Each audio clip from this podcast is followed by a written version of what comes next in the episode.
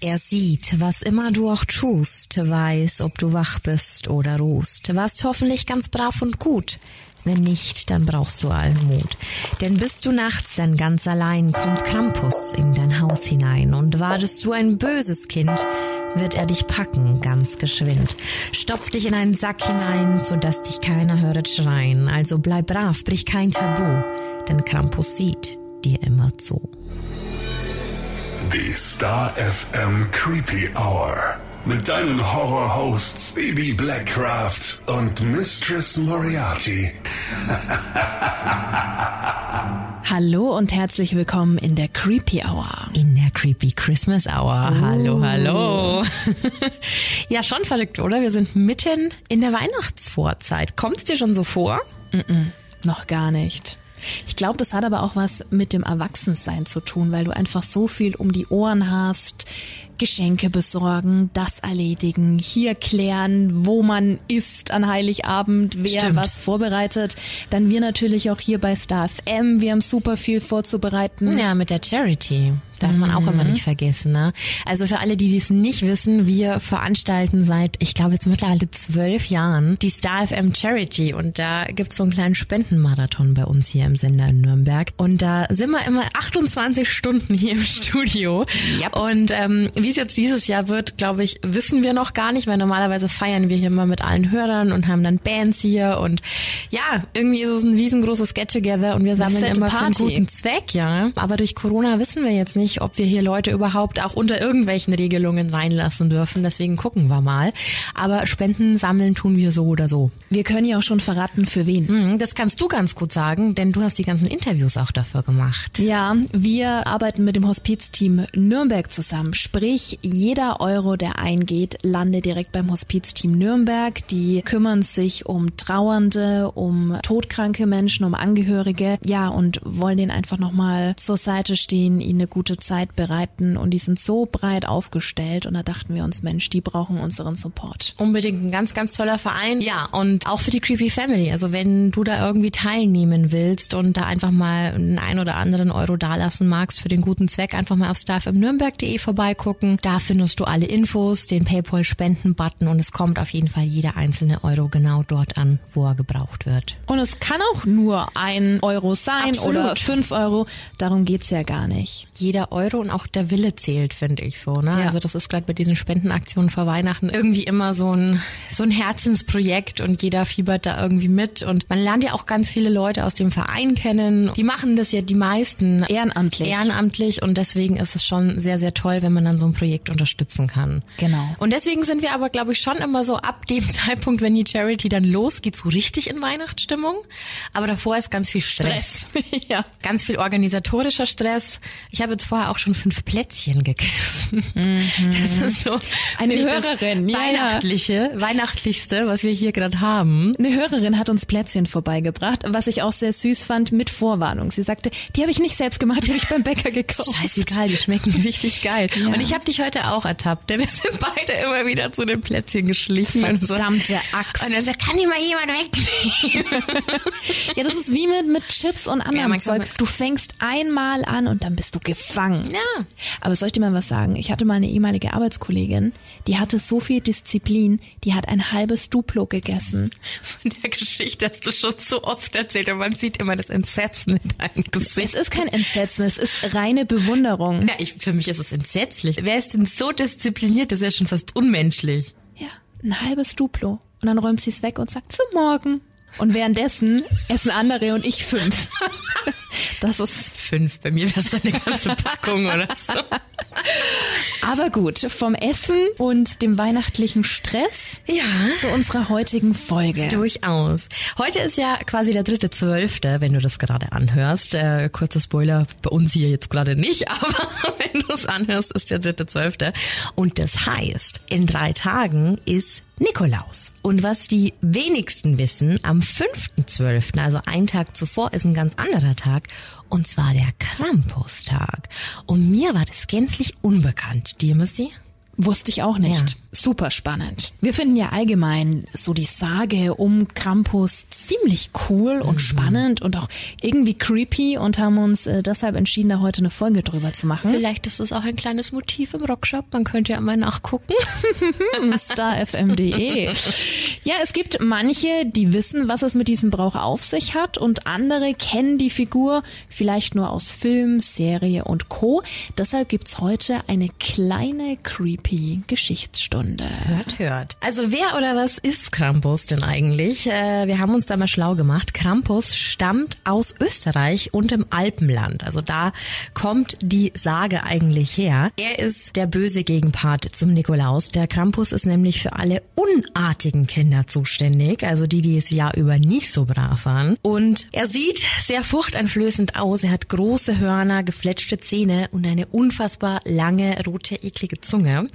Und anstatt Füßen hat Krampus Hufe. Und er sieht dem Teufel sehr, sehr ähnlich. Bekleidet ist er mit einem Mantel aus Fell. Und damit man den Krampus schon von weitem hören kann, ist er mit einem Gürtel voller Glocken ausgestattet und zusätzlich hat er eine Kette dabei, die immer ganz, ganz ekelhaft rasselt. Auf dem Rücken trägt er eine Rute und mit genau der bestraft er Kinder und manchmal sogar auch böse Erwachsene. Vorsicht, Baby, mm. ne? ja. Seinen direkten Ursprung hat der Krampus aber in Österreich. Um genau zu sein, in den Klosterschulen. Dort entwickelte sich in der Mitte des 17. Jahrhunderts der sogenannte Einkehrbrauch.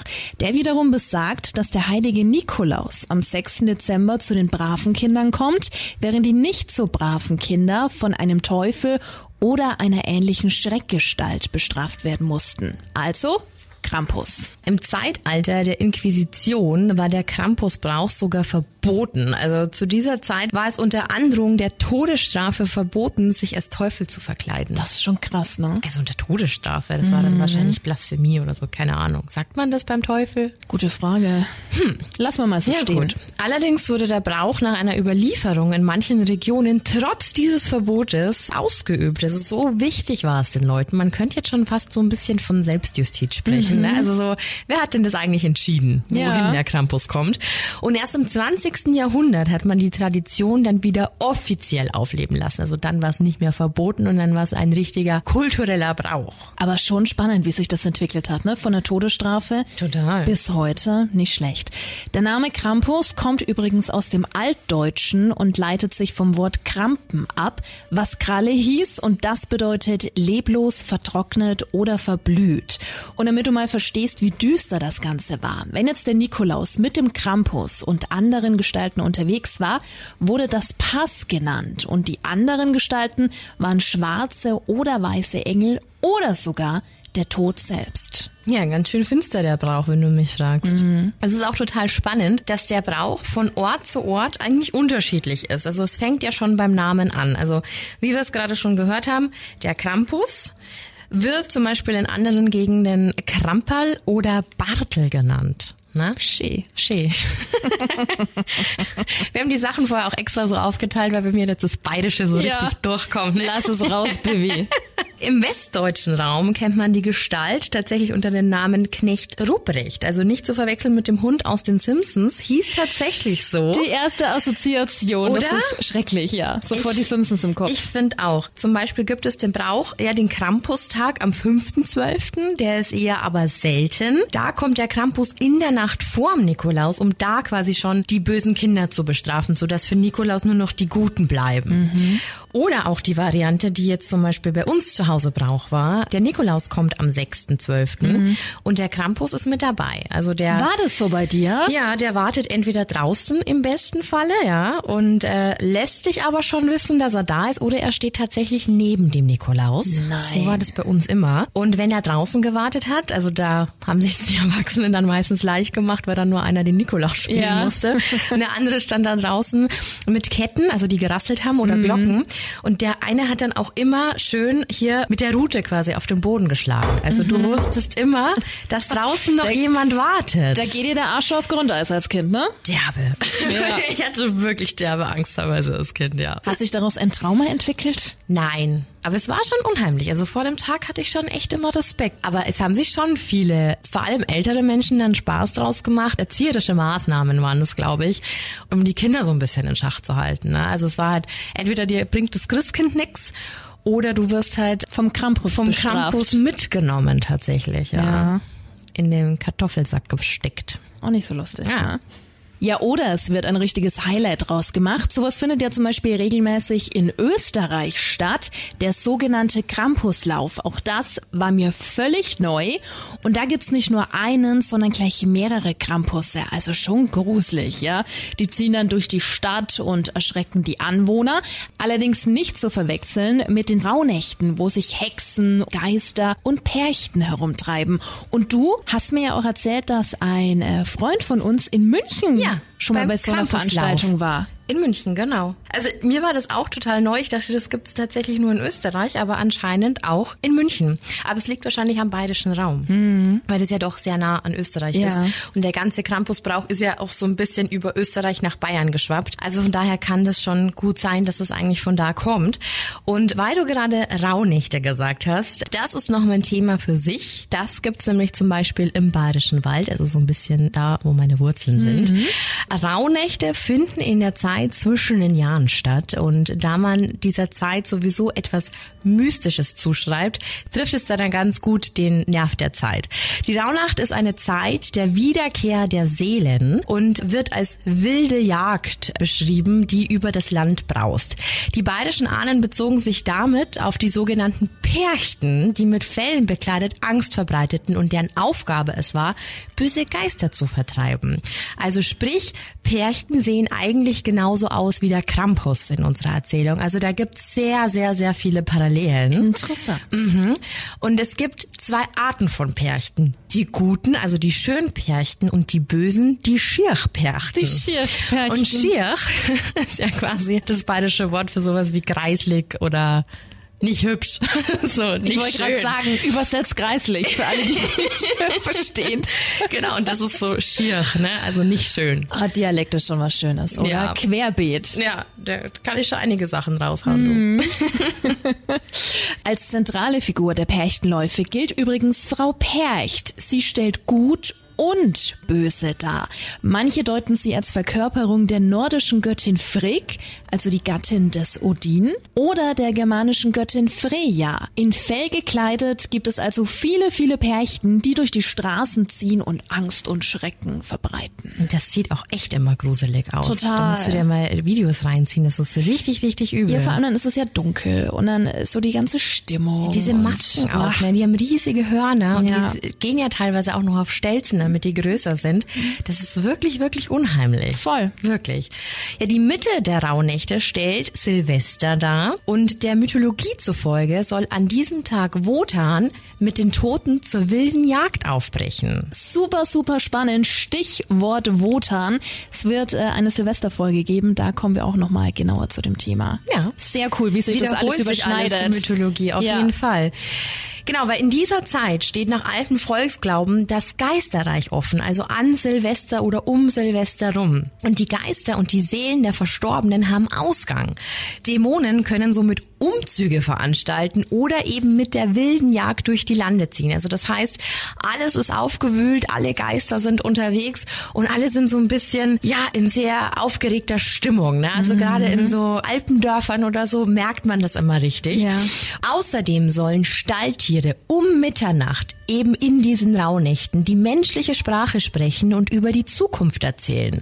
Nach altem Volksglauben sind die Rauhnächte auch zum Erstellen von Orakeln sehr geeignet. Das ist so cool. Total.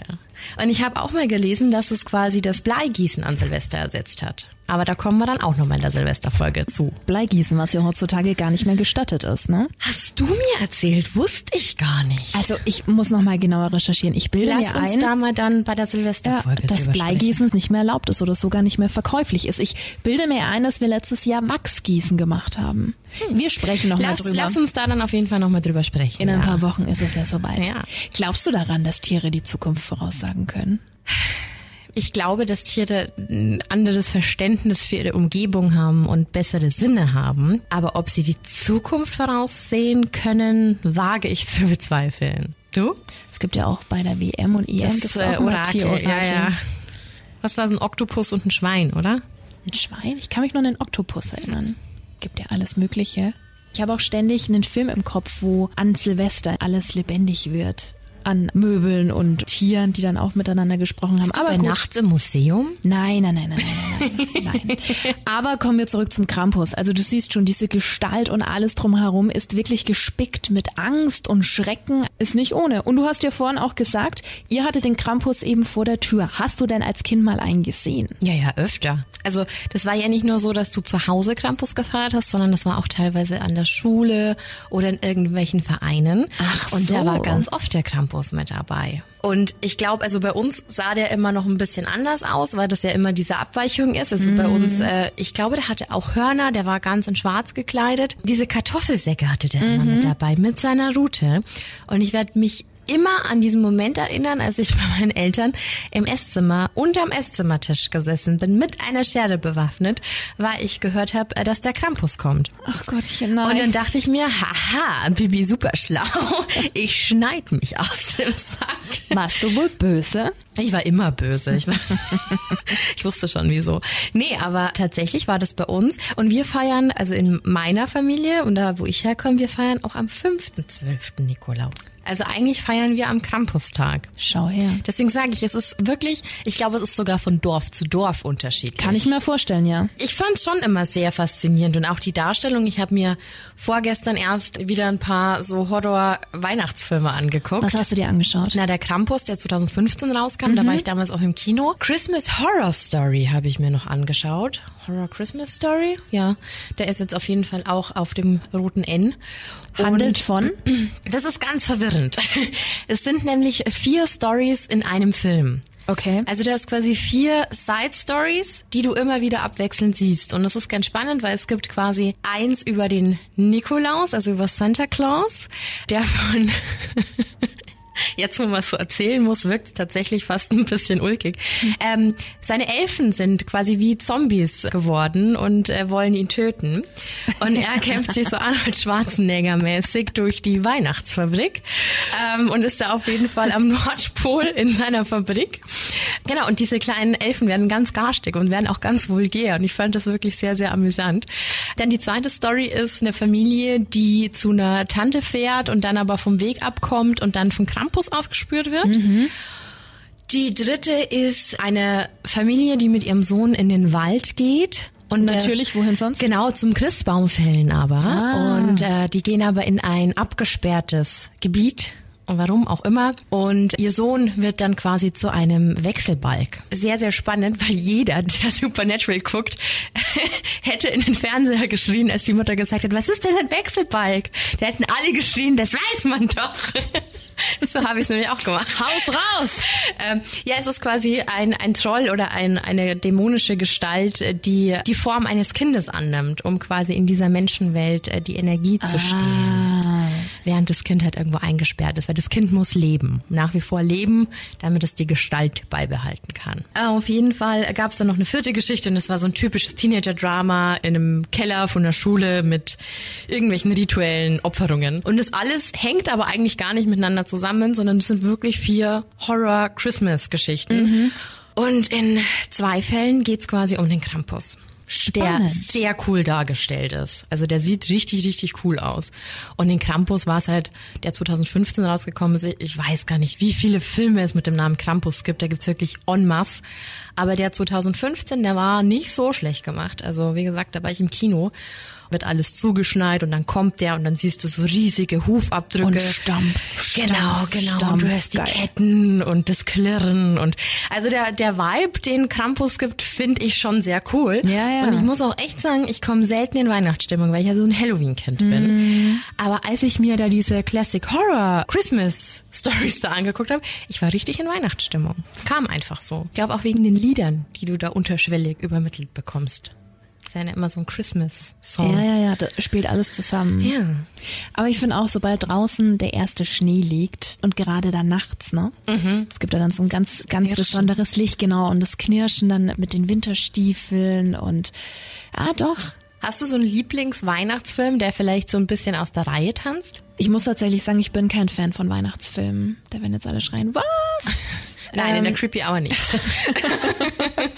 Äh, nee, Weihnachtsfilme waren noch nie mein Ding. Den einzigen, den ich immer ähm, geschaut habe, aber das auch nur, weil das der Lieblingsweihnachtsfilm meines Vaters war.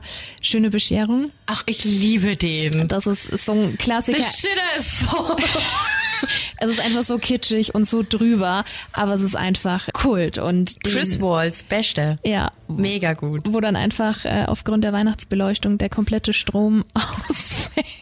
Das ist ja, Ja, das ist ein Klassiker, auf jeden Fall. Genau. Auf jeden Fall. nee und sonst nicht so mein Ding. Also auch so so Weihnachtsschnulze und sowas, da kannst du mich mit jagen. Tatsächlich Liebe? Außer tatsächlich Liebe, der, ja eigentlich, wenn wir mal ehrlich sind, ziemlich schlecht ist. Der wurde ja am Anfang, die haben ja enormst schlechte Kritik bekommen und erst Jahre später wurde das ein Kultfilm. Der ist auch schlecht, aber soll ich dir sagen, was da rausreißt? Der Soundtrack. ja, Ne? Also da haben wir ja schon öfter drüber Ja, gesprochen. ja. Der Soundtrack ist einfach der Wahnsinn. der ist schön. Der ist richtig schön.